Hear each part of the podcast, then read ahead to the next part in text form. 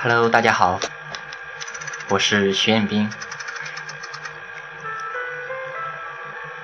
今天给大家带来的文章是：谁可以看？分组可见。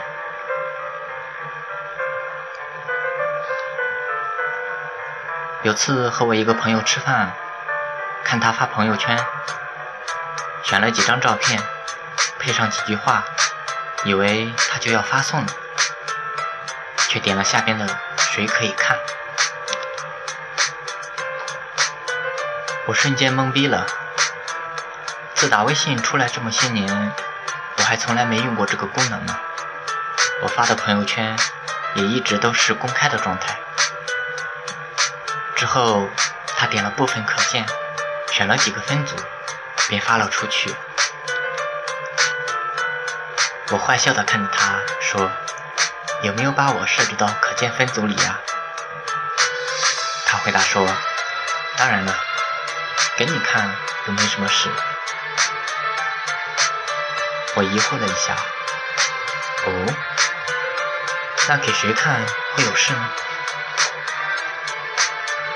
比如公司的啦，还有家里人啊，有些话是不能乱说的，说了也不能让他们知道呀。”说的好像很有道理，突然觉得我对他的崇敬之情又多了三分。最近群里也在讨论关于分组可见的问题，有些写文章的朋友都不让同事们甚至家人们知道，就像我那朋友说的一样，有些话不能乱说，说了也不能让他们知道，毕竟在公司上班。总会要吐槽些什么，总不能吐槽的时候直接让他们看到吧？这不仅对同事之间的关系有很大的负面影响，甚至小船说穿说翻就翻。当然，同样对家人亲戚们也是这样。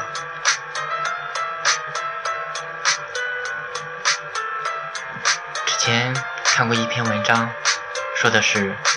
分组可见是微信朋友圈里最可怕的功能，因为有些他觉得他对别人真诚的一些人，反而对他设置了不可见，然后可能心里觉得别人没有还他以真诚，而我觉得这种说法真的很有偏见。或许这样的人在世界上是存在的，但毕竟是少有的。拿一些特殊的案例就怀疑整个社会都是这样，这种以偏概全，反而显得你是一个心很小的人，甚至让人觉得你的眼界就只限于身边那几个人吗？在他文章的最后，因为他帮了那个人一一个忙，后来那个人又对他设置了可见，这不是挺好的吗？当你用真诚待人的时候，人总会有真诚待你的一天。对于现在微信朋友圈，要么鸡汤满天飞，要么广告满天飞，要么让你点赞评论，要么各种秀。所以有些时候对我设置分组可见，我倒真很感谢他。眼不见为净嘛，总比那些。动不动就秀你一脸的，要来的爽快。还是那句，我还从来没用过这个功能，是不是有些 out 了？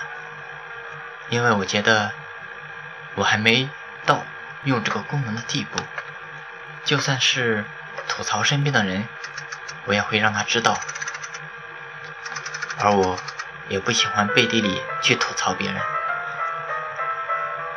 最后结个尾，我觉得这个功能挺实用的。虽然我没用过，但有一句“你若真诚待人，又何必怕别人不真诚待你”，只不过徒增心烦罢了。我是徐彦斌，学而时习之，感谢欢喜。